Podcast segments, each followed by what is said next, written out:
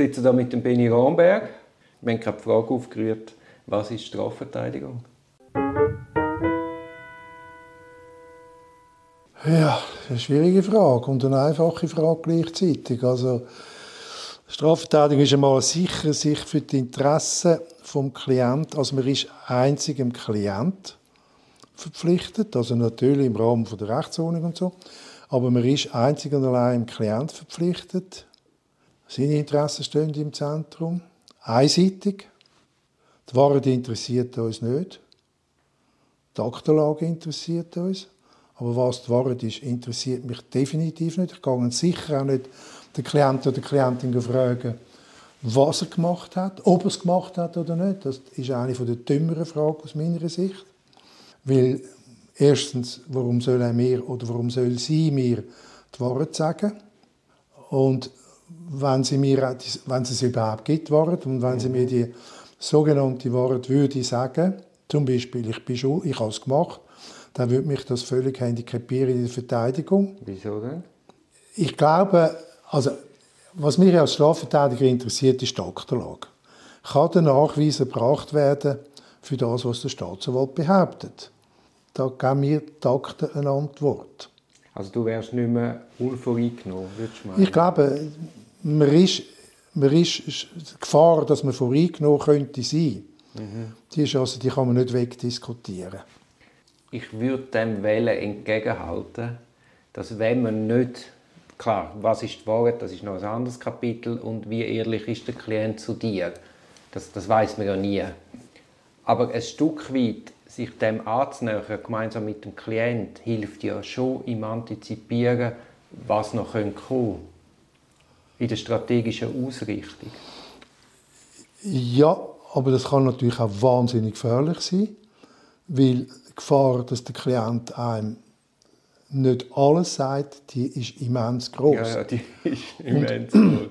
Und ich glaube, es ist eine Anmaßung von uns zu glauben, dass wir ein Vertrauensverhältnis in dieser kurzen Zeit aufbauen können, wo dann überhaupt dem Klient würde ermöglichen, uns alles zu sagen. Also mir ist es lieber, er sagt mir nicht zu viel, wobei heute nach 50 Jahren Tätigkeit bald in diesem Beruf glaube, ich würde mich auch nicht weiter beeindrucken, wenn ich würde sagen, ja, ich habe es gemacht. Das würde mich äh, nicht aus der Bahn rühren.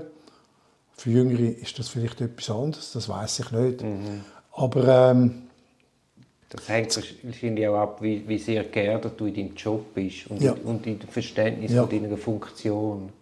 Aber ich glaube einfach, es ist falsch zu meinen, der Klient müsste einem Vertrauen haben. Aha, er muss ja, einem grundsätzlich Vertrauen haben, dass, dass er denkt, ja, der macht das noch gut, mhm. oder? Oder? Das Vertrauen ist schon nötig, sonst kann man nicht arbeiten. Oder? Aber dass er mir eine Lebensbeichte ableitet oder ah, sie mir eine Lebensbeichte ja, ja. Wichtiger denkt mir jetzt nicht unbedingt, dass er mir die Wahrheit sagt, aber dass er mir auch nicht Salz in die Augen streut. Ja, mit dem musst du immer rechnen. Darum ist ja schon die Frage, beziehungsweise ist für mich eigentlich die Aussage Verweigerung in einem grossen Teil des Vorverfahren ist für mich sehr zentral. Weil ich weiß ja nicht, was die Staatsanwaltschaft, die Polizei noch alles im Köcher haben. Also warte lieber mal ab. Und wenn wir dann alles haben, dann können wir dann einmal, dann können wir Aussagen machen. Mir hat einmal ein deutscher Anwalt gesagt, äh, von einem grossen Anwaltsbüro, er sage ja mit seinen Klienten, schweigen Sie, zusammenlügen wir besser. Also, das bringt sich ein auf den Punkt, oder? Wenn man dann wirklich weiß, was alles vorliegt, dann kann man anfangen, die Verteidigung aufzubauen. Was nicht heisst, dass man lügen muss. Nein, nein, auf keinen Fall. Ja, ja. Aber mich richtig versteht. Ja, ja, ja, ja. Was gefällt dir denn an der Tätigkeit als Strafverteidiger? Mir gefällt, dass ich einseitig die Interessen von einem Menschen vertreten tun in einer Situation, wo eine geballte Staatsgewalt auf ihn einprasseln tut das ist irgendetwas, was mich immer gereizt hat. Also Davids Rolle gegen den Goliath? Kann man so sagen, aber es ist einfach mehr... Also ich, ich tue nicht gerne urteilen über die Menschen. Natürlich mache ich das auch, oder? Aber im Beruf, also der Richterberuf zum Beispiel wäre kein, kein kein Beruf, definitiv kein Beruf für mich, weil ich würde immer Partei ergreifen irgendwann einmal. Ja, ich, ich glaube, es ist ein anderer Zugang zum Begriff Wagen, ja. zur Realität. Ja. ja. Und ich glaube, es ist eben auch sehr typengebunden, wer welche Rolle schlussendlich bekleidet. Genau. Das ist nicht so zufällig. Und der staatsanwaltliche Beruf, der würde mir auch nicht passen, weil ich, ich kann es eigentlich nicht gerne immer müssen Leute anklagen und immer das Gefühl haben, man wird angelogen. Ich glaube, das prägt den Menschen auch, wenn er immer misstrauisch muss sein Wir haben einen Podcast gemacht mit Kind, mit zwölfjährigen Kindern am Zukunftstag. Und am Ende des Tages sind die Kinder gefragt worden, wenn er jetzt lieber Richter, Staatsanwalt oder Anwalt werden. Und das zwölfjähriges Mädchen hat gesagt, sie will lieber nicht Staatsanwältin werden, weil da müsse sie ja Sachen machen, die sie allenfalls gar nicht vertreten. Also du sagst dann ja, das hat sie nicht so gesagt, aber quasi das eingebunden in eine Hierarchie und in Gesetze, wo sie allenfalls gar nicht dahinter stehen, müssen sie ja dann verfolgen. Das ist gut, ja. Also unglaublich weise, das zwölfjährige mhm. Mädchen. Das ist gut. Also, du bist nur noch sprachlos. Hast du Verteidigerphilosophie? Was verstehst du jetzt darunter genau? Ich glaube, du gehst an die ganze Tätigkeit sehr politisch an. Also das kommt ein bisschen darauf an. Klar bin ich äh, nach 68er. Ich bin äh, an der Uni bin ich, habe ich mich äh, politisiert. Äh, und was ich vorher schon gesagt habe vom AOS-Kollektiv, wo schon als Modell in der, in der Uni, wo wir in der Uni, also die kritischen Jus-Studenten, äh, entwickelt haben, ähm, haben wir unseren Beruf schon politisch, wir haben unseren Beruf als politisch verstehen wollen und haben ihn auch verstanden. Das hat aber nicht, das heißt aber nicht, dass man natürlich auch in zig Verteidigungen eigentlich äh, also wo Politik, wo Politik keine große Rolle spielt, außer wenn man sagt, also gut, einer, der ein Huhn geklaut hat, Hühner geklaut hat, also um das klassische Beispiel zu nehmen, oder? der hat es geklaut, weil er, Hühner, weil, weil er Hunger hat und folgedessen darf man ihn nicht bestrafen, weil man müsste eigentlich die bestrafen, die den Hunger verursachen tun. Also ich meine, um das mal ein plastisch zu sagen, oder? Aber äh, von, von, meiner, auch von meiner politischen, von meiner politischen Haltung her spielt das natürlich schon immer mit der Rolle, ja, ist klar. Meine politische Überzeugung. Aber du hast zuerst Anwalt werden und dann ist das politische Engagement gekommen? Ja, richtig. richtig okay. Das ist eben noch wichtig. Ja, richtig. Also ja. du bist nicht Anwalt geworden, weil du das als Nein, natürlich nicht. Kampf... Nein, nein, natürlich nicht. Ja. Also natürlich, nein, ich nicht. Du nicht Andere vielleicht schon. Deine politische Position, hat das einen Einfluss auf, auf welche Mandat du annimmst? Das hat sich natürlich im Laufe der Zeit geändert. Also in den 80er Jahren ähm, haben wir, habe ich äh, und all meine Gespönte von damals hat man keine Vergewaltiger äh, Verteidigungen aufgenommen. Das hat damit zusammengegangen, dass wir eng zusammen geschafft haben mit ähm, Frauenhäusern und äh, Frauenbewegung überhaupt. Das ist natürlich in einem politischen Zusammenhang gewesen. Aber ist das nicht falsch? Ja, was falsch und richtig ist, das ist immer eine schwierige Frage. Ich gebe dir nachher eine Antwort oder versuche dir eine zu geben. Wir haben, ich habe auch keine Drogengeschichten gemacht, also Dealer. Ja. Das hat zusammengehangen, dass wir äh, viele Freunde und Freundinnen hatten, die im Drogenelend äh, halben und ganz Grund gegangen sind. Das war ja die damalige Zeit, oder? Mhm. Aber das ist etwas anderes. Ich sage nicht, dass man nicht darf, also ich sage nicht, dass man nicht darf, Dealer äh, verteidigen. Das sage ich nicht. Ich kann es einfach für mich nicht nein, machen. Nein, aber ich meine, das ist ja ein persönlicher Standpunkt. Oder? Ja. Ich habe Kollegen, denen geht es übel, ja. ich stehe nicht hinter dem ja. Konstrukt, ich will gar nicht mitdienen. Das ist ja dann so Trübtür. Ich ja. will da einfach gar nicht mitmachen. Ja, und beim Vergewaltiger, also... Ja, der ist ich habe es später gemacht, ich habe später gemacht, oder? aber damals äh, ist, habe ich auch den Standpunkt vertreten, dass äh, das sind ähm, Vorwürfe, mit denen will man sich gar nicht weiter auseinandersetzen. Mhm. Okay, gut, Oder? das ist auch legitim. Ja. Oder? Also es ist wie, äh, das sage ich ja heute noch, also jetzt ein Neonazi äh, hätte ich jetzt äh, Mühe zu verteidigen. Also ich, ich also der Verge hat das ja gemacht. Es ist aber komplizierter, oder, beim Verges. Der, der, der Neo, also der Verges hat den berühmten Prozess mit dem, mit dem Klaus Barbie gemacht. Aber um was ist es ihm gegangen? Es ist ihm um eine politische Verteidigung gegangen. Er wollte darlegen, anhand vom Beispiel Barbie, dass die sozialistische Regierung damals unter Mitterrand in Frankreich, dass die null Legitimation hat, Nazi-Verbrecher zu verfolgen, weil sie im Trikont, aber auch in Vietnam damals ab 1953 mindestens so viele Verbrechen gegen die Menschlichkeit begangen haben wie die Nazis.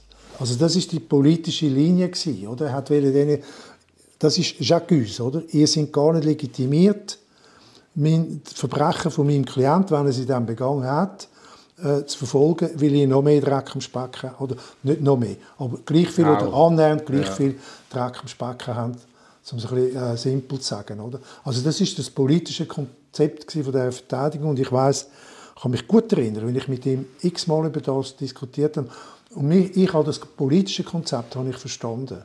Im Gegensatz zu praktisch allen anderen äh, linken Anwälten in Deutschland und in Frankreich und Spanien.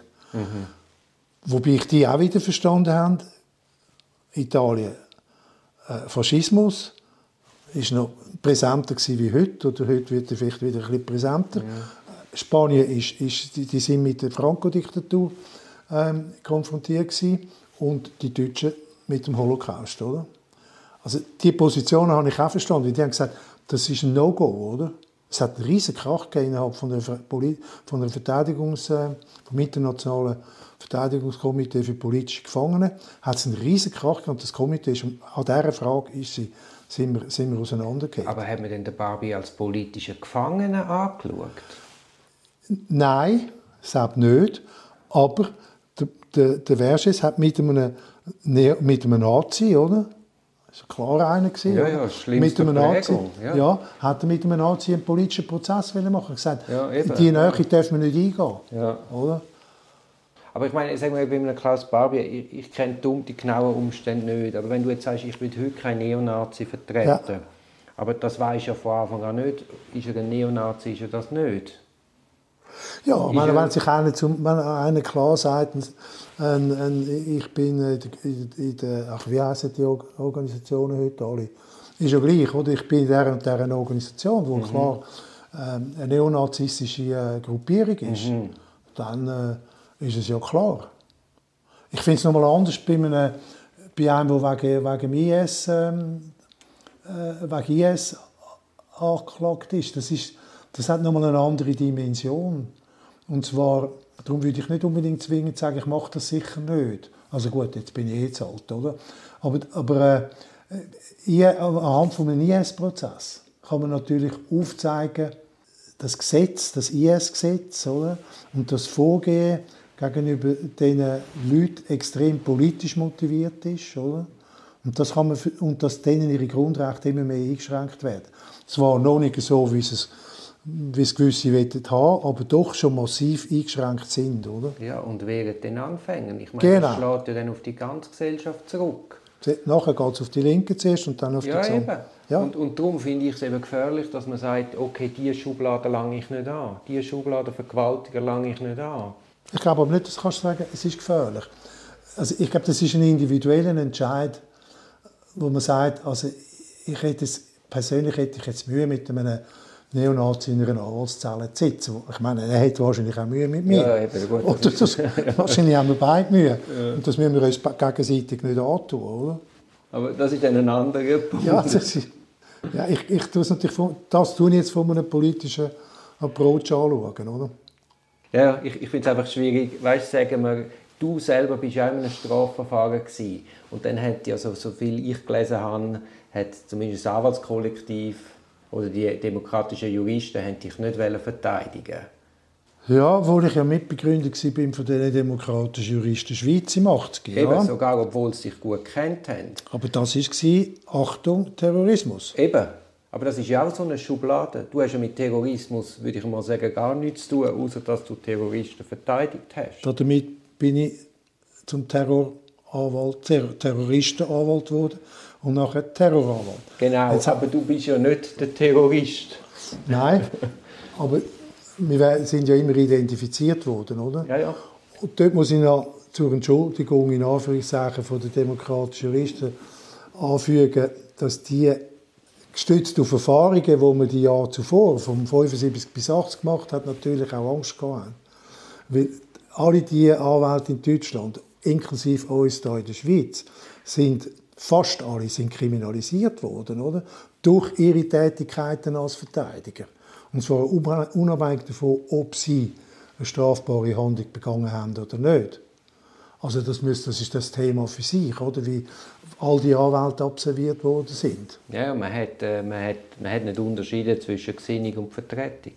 Genau. Das ist eigentlich ein, ein ganz dunkles Kapitel. Aber hast du das Gefühl, wir sind heute weiter? Das glaube ich nicht. Das Thema ist einfach im Moment nicht aktuell. Also es ist bei mir erst aktuell. Aber wenn es auf der linken Seite aktuell würde, also sogenannter Terrorismus, dann bin ich absolut überzeugt, dass es genau gleich würde laufen wie damals. Ja, und dann schauen wir nur schon den Rupperswiller Fall an. Ja. Ich meine, die Verteidigerin hat man öffentlich zerstört.